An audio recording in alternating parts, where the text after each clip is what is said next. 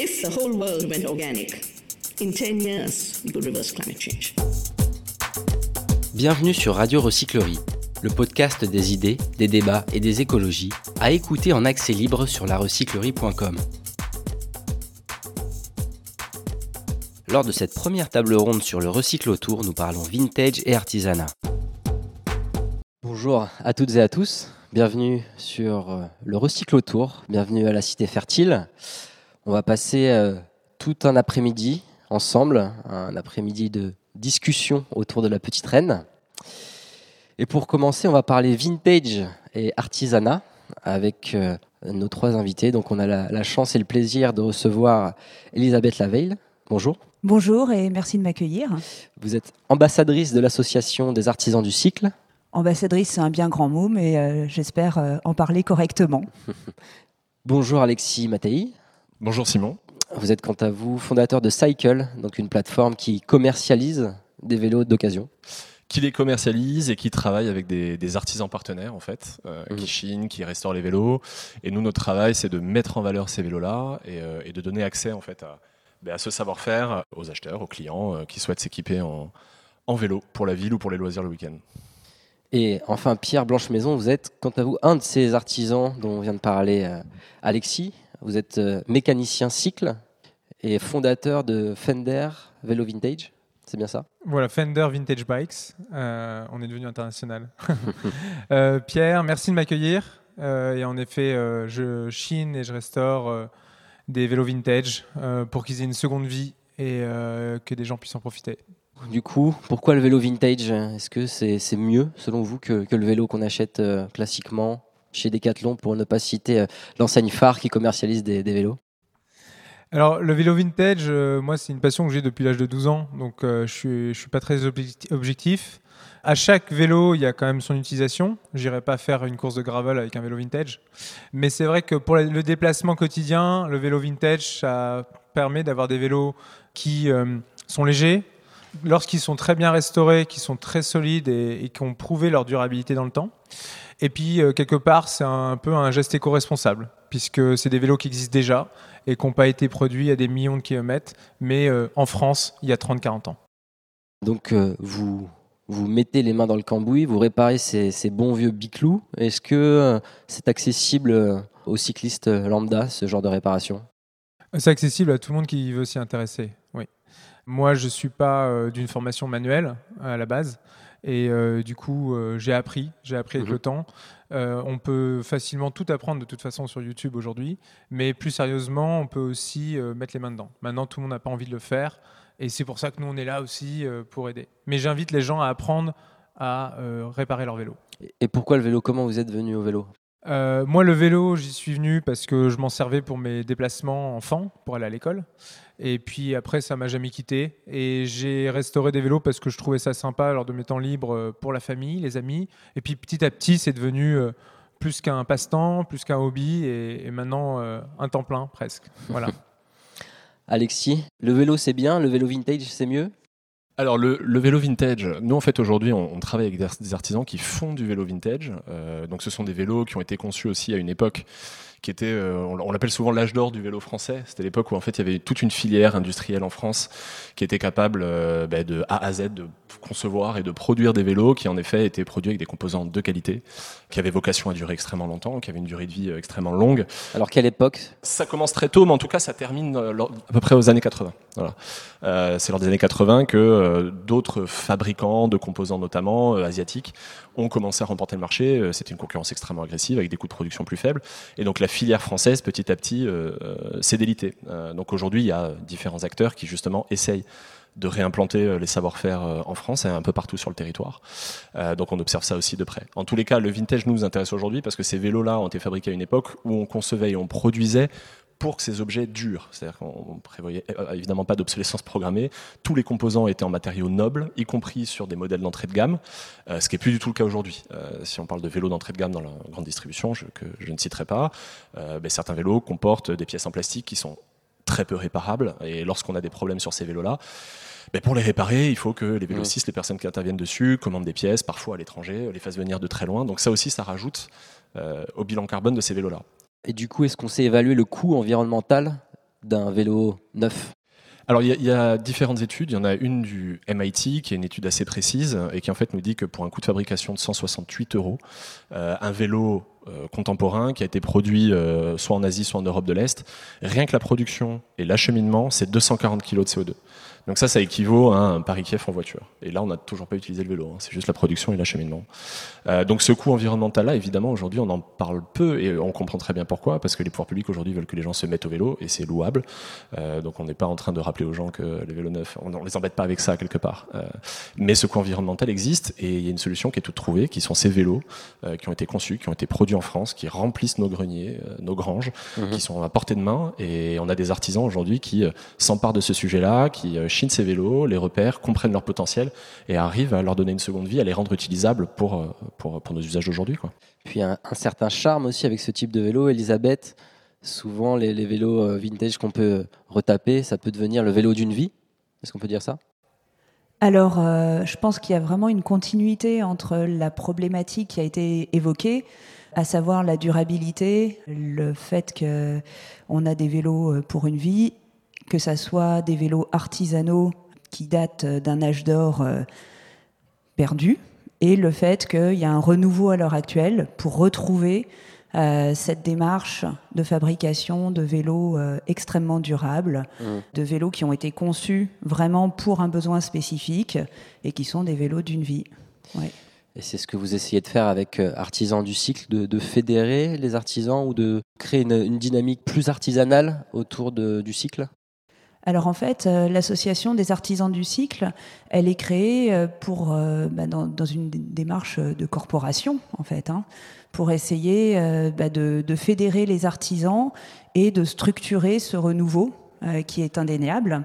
Je crois qu'il y a un vrai désir aussi de la part des consommateurs éclairés et des vrais passionnés de vélo bah, d'avoir un seul vélo ou en tout cas un vélo euh, qui corresponde en tout point euh, à ce, qu'on, ce dont on a besoin et pas euh, un éparpillement des, des besoins.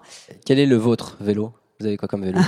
Moi, je suis un très mauvais exemple parce que je suis, j'ai la collectionnite. Donc moi, j'ai plein de vélos vintage. Je suis venue avec un vélo vintage et j'ai, je fais beaucoup de vélos dans des pratiques différentes. Donc j'ai des vélos, j'ai des vélos d'artisans durables que j'utilise tous, mais euh, beaucoup, peut-être trop. Alexis, c'est quoi votre vélo? Alors moi, mon vélo, en fait, le, le- quand l'an dernier on a pensé à, à- à concevoir et à lancer cette plateforme qui est Cycle, euh, je me suis dit qu'il fallait que je m'intéresse à l'objet. Et donc en fait, je me suis dit que j'allais faire mon propre vélo. Euh, et donc j'ai, euh, je me suis équipé d'un pied de montage que j'ai mis dans mon deux pièces, euh, dans mon salon. Ma copine était ravie. Et j'ai chiné un cadre, qui est un cadre Gazzetta dello, dello- della Strada, un cadre Sinelli. Et puis après, j'ai chiné ensuite des pièces Shimano 105, etc. Puis je me suis, j'ai Vous êtes monté vraiment mon- reparti du, de la base. je suis reparti de la base et j'ai appris sur le tas à monter mon propre vélo, même si à la base j'avais pas d'immenses compétences techniques et voilà, moi je, je viens pas de, je viens pas de- d'un métier manuel. Je, je- mon métier c'est plutôt internet, le digital, etc. Mais je me suis dit il faut absolument que je m'intéresse à l'objet, que je comprenne en détail de quoi il est composé, de quoi il est constitué pour pouvoir en parler en fait, parce que l'objectif de Cycle c'est bien de valoriser la démarche de tous ces artisans là et pour la valoriser il faut qu'on sache de quoi on parle.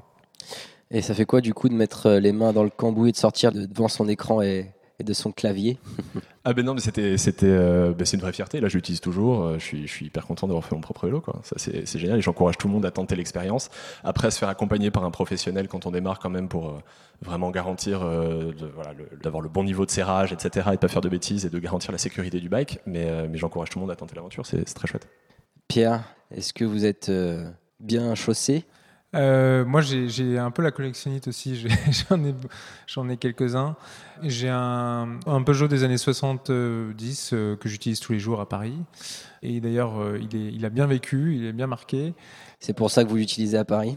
Aussi, mais, mais bon, c'est un, pe- un, un vélo qui, est, qui roule extrêmement bien. Et, euh, et c'est là-dessus d'ailleurs que j'avais commencé il y a quelques années à, apprendre au fur et à mesure euh, à, nettoyer, enfin, changer les choses.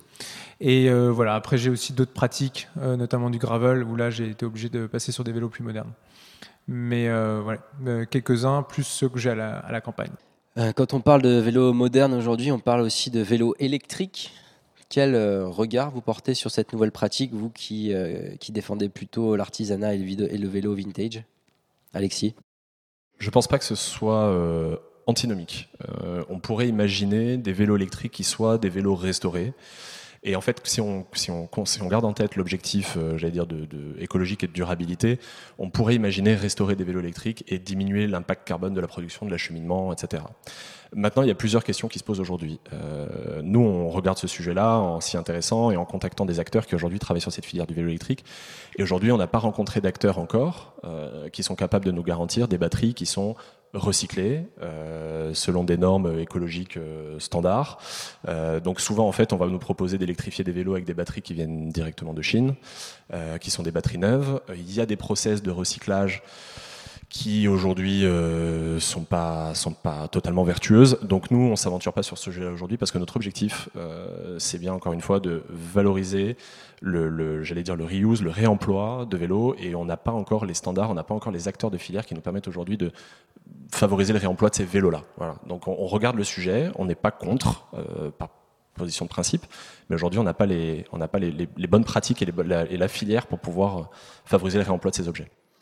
Elisabeth, vélos électriques et vélos musculaires ne sont pas antinomiques alors euh, chez les artisans, en fait, euh, bah, ça dépend. Euh, la position est différente selon chaque artisan.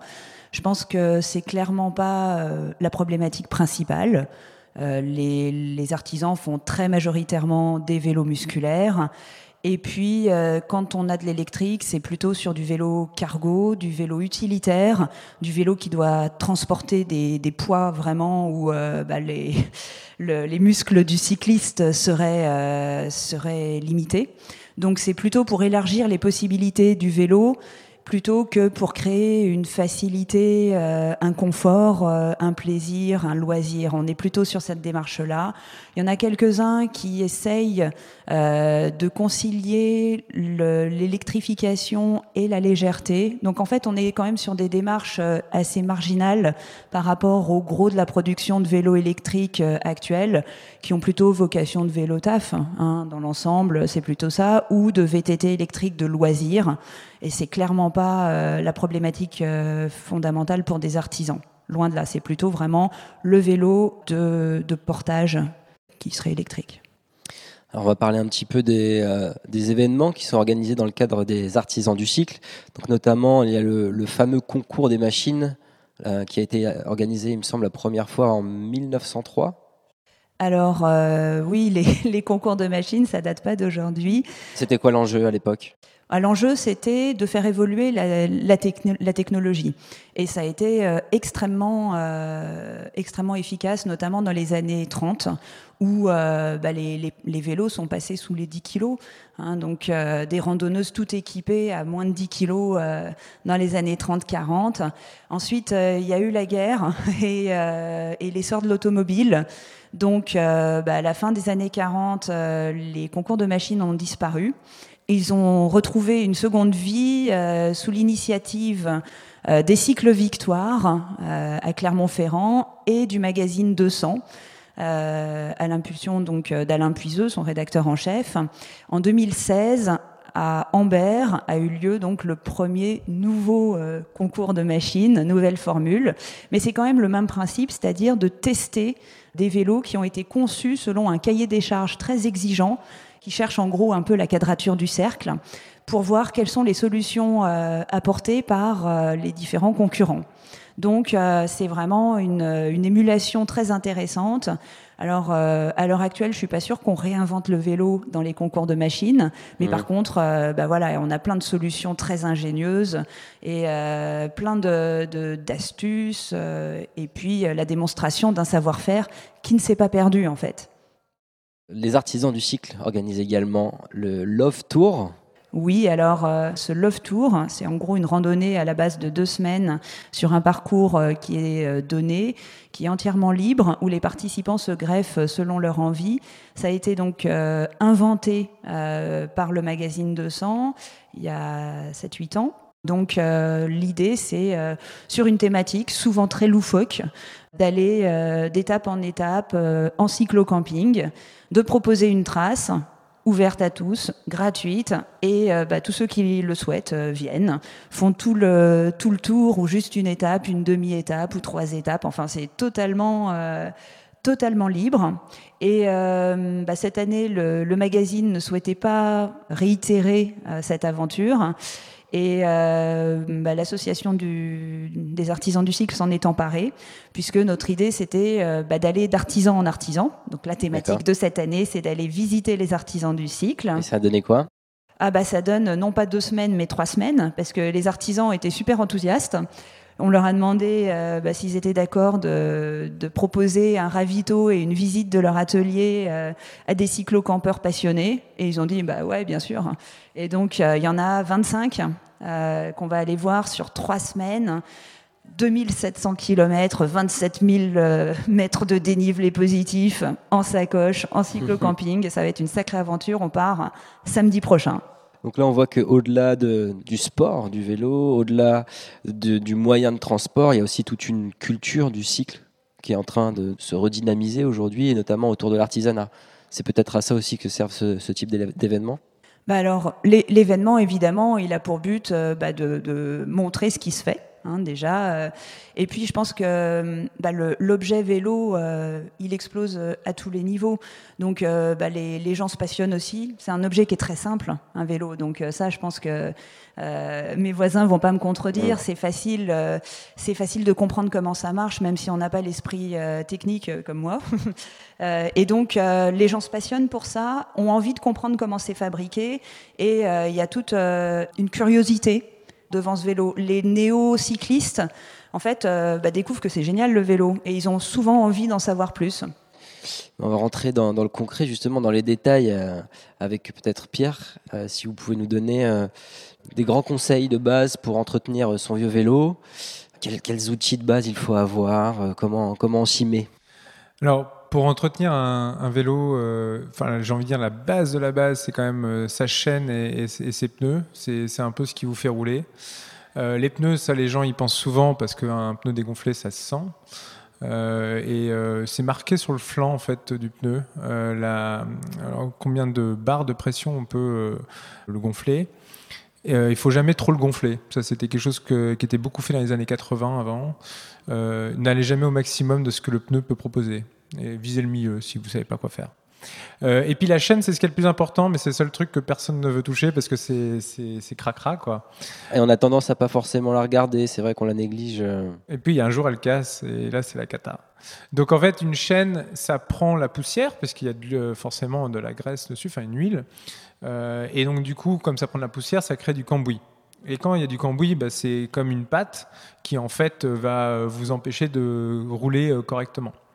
Euh, moi, je dis souvent euh, à, mes, euh, à mes clients que tous les 100 km, c'est une moyenne, hein, il faut donner un petit coup, de brosse à dents qu'on réutilise que pour la chaîne, hein, je précise. et puis, une fois qu'on a bien passé la brosse à dents pour enlever le cambouis, on met un tout petit peu d'huile. Alors, il ne faut pas mettre du WD-40, c'est une catastrophe faut pas mettre de la graisse, c'est aussi une catastrophe. Euh, vous pouvez aller dans une grande ancienne sportive acheter de l'huile pour chaîne, euh, ça ira très bien, juste un peu en faisant tourner la chaîne. Donc ça c'est simple. Bon, cette fois, vous, vous recommandez les grandes enseignes sportives. Chaque acteur de, de, ce, de ce, secteur a sa place, et les grandes enseignes sportives ont l'avantage de proposer des matériels euh, à bon prix qui permettent d'entretenir son vélo, comme des pompes à vélo d'ailleurs. Alexis, vous y pensez à cette fameuse chaîne vous, vous mettez un rappel sur votre je téléphone Je vais penser à mettre un rappel. Euh, non, mais sinon, pour, euh, pour euh, rebondir sur les, sur les grandes chaînes, en effet, je, je, pense qu'il ne faut pas qu'il y ait de, de lutte de chapelle qui n'ont aucun sens. en effet, chacun a sa place dans cet écosystème-là et chacun apporte quelque chose. À des gens qui, là, moi je parle pour Paris, hein, je, pense que c'est pareil dans beaucoup de métropoles en France, euh, depuis l'an dernier, s'équipent souvent pour la première fois en réalité. Donc euh, nous, on a beaucoup de clients comme ça qui viennent en fait qui qui ne savent tout simplement pas euh, quel sera l'usage de leur vélo, qui ne savent pas quel vélo pour quel usage. donc dans, cette, dans ce cadre-là et face à ces clients-là, tous les acteurs de l'écosystème ont un rôle à jouer. Et en effet, si à un moment donné un client passe par une grande enseigne ou par cycle.fr ou par un artisan du cycle, l'idée c'est que chacun puisse, puisse le conseiller, l'aiguiller et, l'amener à basculer dans une pratique euh, qui soit une pratique euh, vertueuse à la fois pour l'environnement et pour mieux respirer en ville. Donc, euh, je, pense que notre objectif, à tous, ça doit être ça, ça doit être d'accompagner au mieux en fait ces, ces, ces primo acheteurs de vélos, et nous on s'adresse beaucoup aussi au grand public en réalité, en leur amenant des garanties supplémentaires, que des garanties qu'ils n'auraient pas sur de l'occasion classique, sur des sites de petites annonces bien connus. donc on va leur laisser la possibilité d'essayer le vélo pendant 14 jours. On va énormément les accompagner en amont de l'achat. On passe beaucoup de temps avec les clients, on les conseille, on essaie de comprendre quel sera l'usage. Euh, qui sera le leur. Est-ce que c'est un usage loisir? Est-ce que c'est un usage vélo taf? Est-ce que c'est un usage hybride? Euh, Est-ce qu'on va sortir le vélo régulièrement? Ou est-ce qu'on ne sait pas? Et dans ce cas, on va essayer de leur, quelque part de les faire accoucher de cet usage-là, de leur faire comprendre euh, à quoi va leur servir leur vélo. et ça, c'est hyper important. Ils auront 14 jours d'essai. Et là, ce qu'on a mis en place récemment avec notre partenaire trouverréparateur.fr, c'est qu'après les 14 jours d'essai, on leur donne accès à un technicien, un professionnel du cycle en visio euh, pour euh, ben, des petits diagnostics, pour des petites autoréparations et pour que ce technicien-là puisse aussi leur donner les clés euh, pour un peu mieux s'approprier cette machine qui est, c'est vrai, une machine extrêmement simple finalement, mais qui peut être intimidante. et donc en fait, ce technicien-là va leur donner les clés pour mieux entretenir le vélo, etc. Et les vendeurs sont également là pour ça auprès de nos clients. Donc on voit c'est tout un chemin pour bien choisir son vélo, mais si vous aviez trois conseils phares vous écoute. Trois conseils phares pour choisir son vélo. D'abord, c'est de savoir ce qu'on va en faire. Euh, je sais qu'il y a beaucoup de gens qui se disent ben moi je vais rouler en ville euh, uniquement donc en fait moi ça me sert pour mes trajets quotidiens pour aller au boulot mais très rapidement va venir l'appel du loisir parce que euh, commence par le vélo taf et puis très rapidement on se dit mais en fait avec ce vélo là je peux faire des kilomètres et je peux partir assez loin donc souvent c'est essayer d'anticiper un peu mieux l'usage qu'on peut en faire et de pas être très restrictif en se disant ben non en fait moi ça me servir que pour mes trajets quotidiens pour aller au boulot et puis basta en réalité souvent euh, très rapidement, au bout de quelques semaines, quelques mois d'usage, on, se met à envisager d'autres choses avec son vélo. Donc, essayer d'anticiper euh, au maximum l'usage. Ensuite, il y a le sujet qui est un, vrai sujet, nous, qu'on voit remonter très souvent euh, chez nos clients, c'est le sujet de la posture. Euh, donc ça c'est hyper important. Il y a beaucoup de gens qui voient des vélos mais qui savent pas tellement comment on se sent dessus lorsqu'on monte sur le vélo. Euh, donc ça c'est beaucoup le rôle des vendeurs de, au moment de l'essai de les accompagner, de leur poser toutes les questions, de pouvoir aussi adapter avec des réglages à la morphologie. Euh, ça c'est propre à chacun, mais faut ça c'est propre à chacun. Nous ce qu'on essaie de faire sur le site déjà c'est d'essayer d'enlever un sujet pour les acheteurs qui est le sujet de la taille. On n'y arrive évidemment pas complètement, mais ce qu'on propose aux gens c'est de leur rentrer leur taille cycliste et nous on affiche que les vélos qui correspondent à leur taille à eux. Donc euh, si je fais 1m80, j'ai que les vélos qui correspondent à ça. Mais derrière, il y a plein de déterminants. Il y a la morphologie, euh, il y a la distance euh, des bras vis-à-vis du guidon. Est-ce que j'ai les bras tendus? Est-ce que j'ai les bras... Voilà, donc il y a la morphologie entre en compte et ça, ça se joue au moment de l'essai. Et ça se joue aussi dans la relation avec le vendeur. Et c'est pour ça que nous, on veut absolument pas se substituer au vendeur. Au contraire, nous, on crée le coup de cœur en ligne, mais derrière, la relation avec le vendeur, elle est, elle est primordiale. Mmh. Et troisième euh, et dernier, peut-être conseil phare, je vous en demande un peu beaucoup. Hein. Alors troisième et dernier conseil, c'est de s'intéresser à l'impact écologique euh, du, choix qu'on fait. Il y a évidemment l'usage, euh, il y a la qualité du vélo, on en a parlé tout à l'heure. les vélos qu'on vend nous, ce sont des vélos qui ont été conçus pour durer, qui, ont des composants de qualité, qui, sont composés de matériaux nobles. mais derrière, il y a aussi de réfléchir à l'impact écologique. Et en fait, quand on achète un vélo, on ne fait pas automatiquement un, geste écologique. Donc se poser cette question-là de l'impact carbone du vélo, du vélo qu'on achète. Alors c'est pas un conseil d'usage, mais c'est un, un, conseil, j'allais dire, pour nous tous euh, collectivement. Pierre. En effet, c'est vrai que c'est très important de savoir ce qu'on veut en faire, et, généralement c'est comme ça, c'est le côté rationnel, mais il y a aussi un côté coup de cœur. Et, en fait, on se rend compte que parce qu'il faut être fier de son vélo, faut, faut aimer son vélo. Et, d'ailleurs, la plupart du temps, les, gens en fait, ils tombent dessus et, ça part. Après, peut-être que je pourrais rajouter, c'est les choses auxquelles il faut checker avant de prendre son vélo, puisque euh, il y a des vélos qui sont vendus. Euh, euh, vintage et qui sont pas toujours complètement restaurés. Donc, quand, tu achètes un vélo sur une autre plateforme ou alors même dans une brocante, il y, a quelques points à regarder. Le premier point, c'est les, pneus. En les pinçant, il est possible de voir si ça craquelle. Donc si le caoutchouc craquelle, ça veut dire qu'au bout d'un moment, ça risque ben, en fait, d'être tellement usé que ça va rouler sur la chambre à air, donc ça va crever. Euh, donc ça, et des pneus, hein, c'est entre, entre 12 et 15 euros euh, le pneu.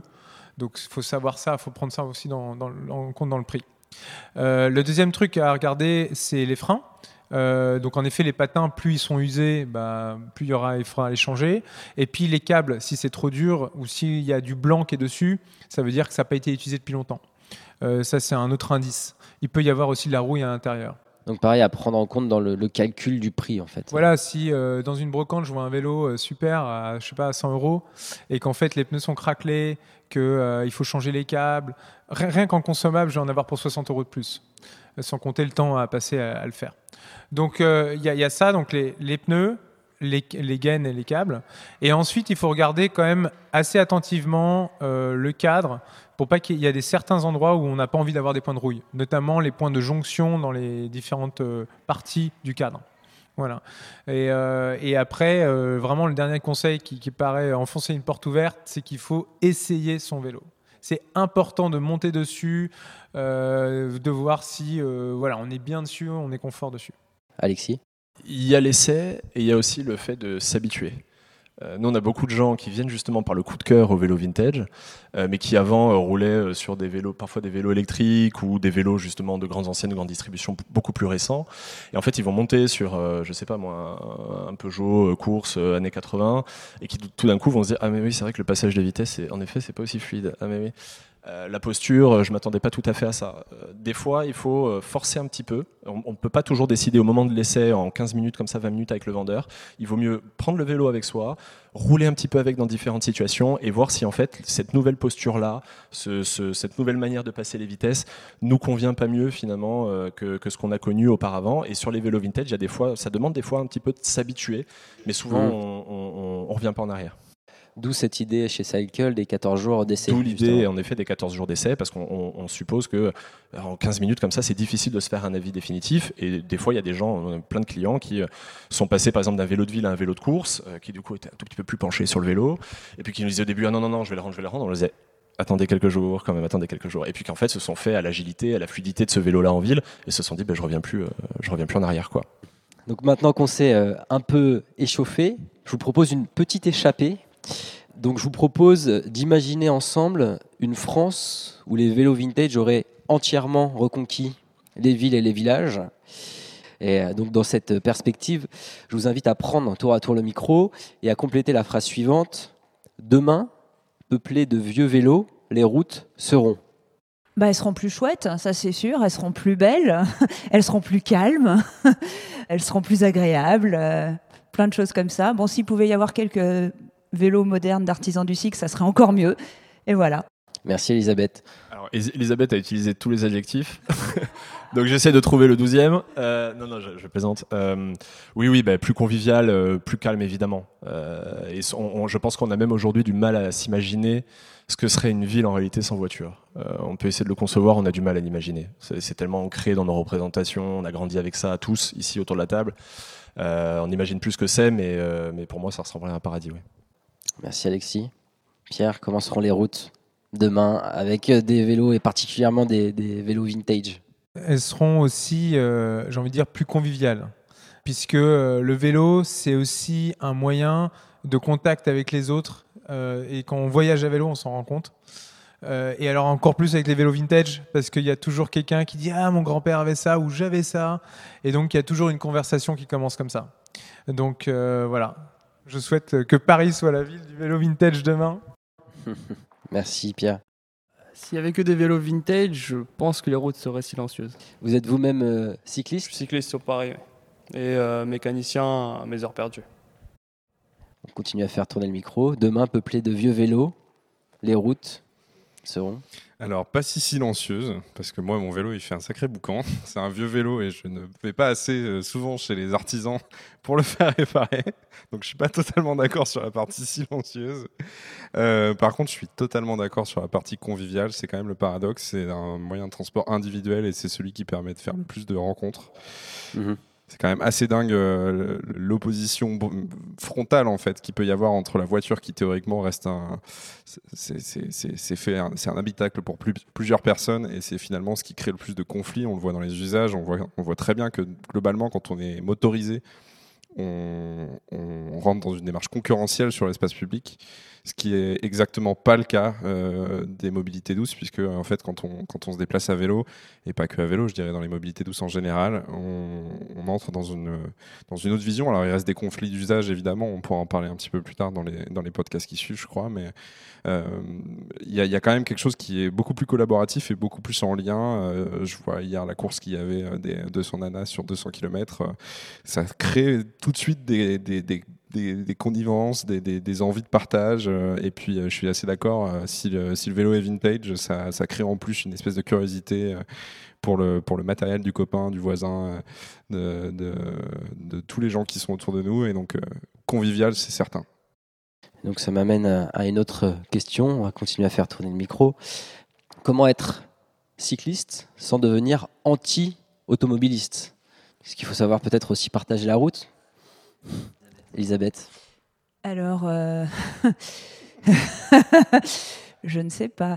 Euh, non, en fait, euh, je, pense que en fait tout est une question d'utilisation. Euh, c'est pas le, c'est l'objet euh, motorisé qui, qui est problématique. C'est l'usage qu'on en fait. C'est toujours la même histoire. hein. Donc je pense que c'est une invention extraordinaire, le moteur à explosion et le moteur électrique pour aller dans des, des voitures, des camions, etc. Enfin, ça, ça, peut sauver des vies, ça peut acheminer des, des choses indispensables. Enfin, voilà, c'est y a un progrès. Après, il y a, une très mauvaise utilisation euh, quand on quand on voit euh, des, des, familles euh, où euh, un parent emmenait son enfant à l'école à un kilomètre et demi du, du domicile en voiture et aller le chercher en voiture. Enfin, c'est il y, a- des comportements euh, comme ça qui sont extrêmement répandus et euh, sur lesquels il, faudrait attirer un petit peu la- l'attention. Donc non, pas, l'objet en lui-même, c'est pas le diable, c'est les comportements qu'il faut changer, qu'il faut sensibiliser les usagers et le partage de la route. Bah, je crois que c'est lié avant tout à des politiques.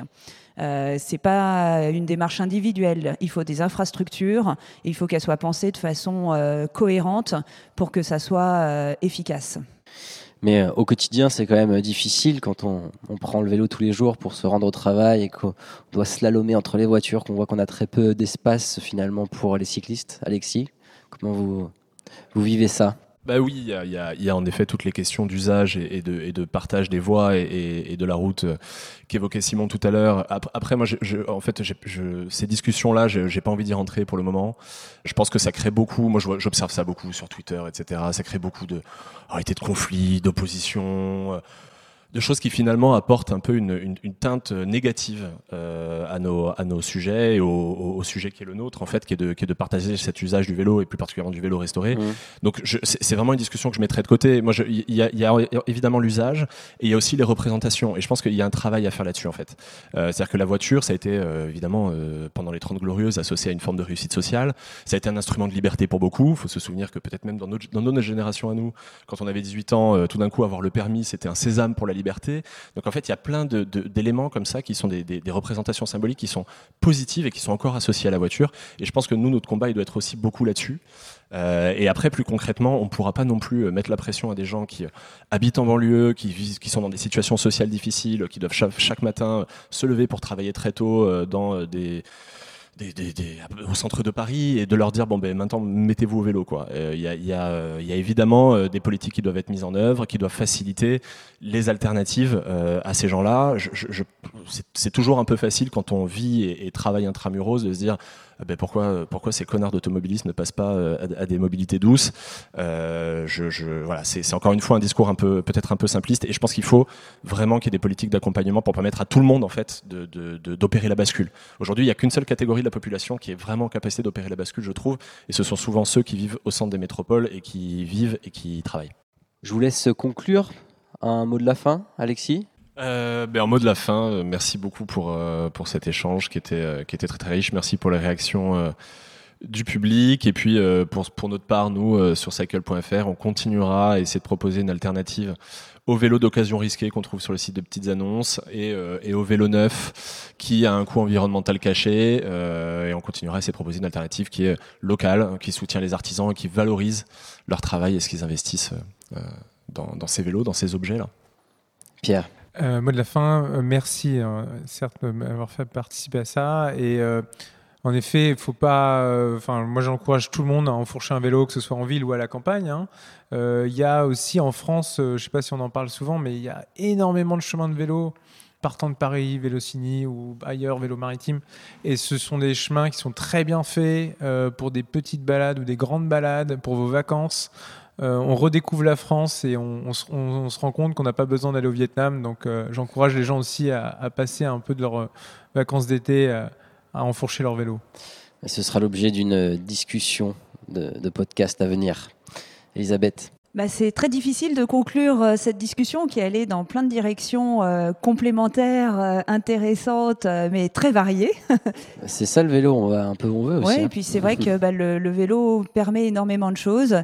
Voilà, bah, du, du point de vue du point de vue des artisans, c'est vrai que c'est l'idée de de, cré- de créer un objet durable, de le créer en France, donc évidemment avec une empreinte une empreinte carbone qui est qui est limitée, et de créer bah, à la fois quelque chose qui réponde à un besoin et un objet qui est avant tout un objet de, plaisir et de passion.